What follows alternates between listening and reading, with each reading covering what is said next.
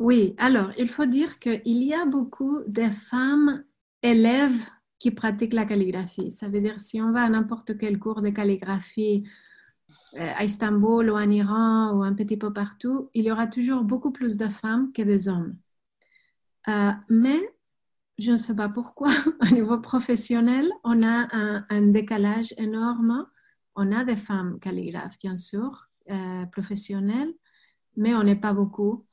Et surtout, on n'est pas beaucoup à avoir euh, voilà, participé dans les compétitions internationales, les événements internationaux, tout ça. On reste toujours en minorité. Mais c'est comme dans beaucoup de métiers et même dans la scène artistique internationale, j'étais en train de lire l'autre jour que c'est la même chose en Occident. Ça veut dire qu'on a toujours moins de femmes peintres, moins de femmes artistes qui reçoivent moins de reconnaissance à niveau international que des hommes. Alors, c'est un petit peu la même chose. Euh, mais, mais je dirais que à niveau de la transmission de, de, cet art, il y a beaucoup de femmes qui donnent des cours.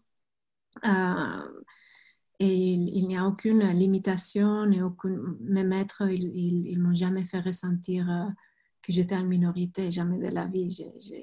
C'était complètement, ils m'ont traité toujours comme, comme tous ses élèves. Ça veut dire qu'il n'y a aucune distinction et, c'est très joli de voir ça que, voilà,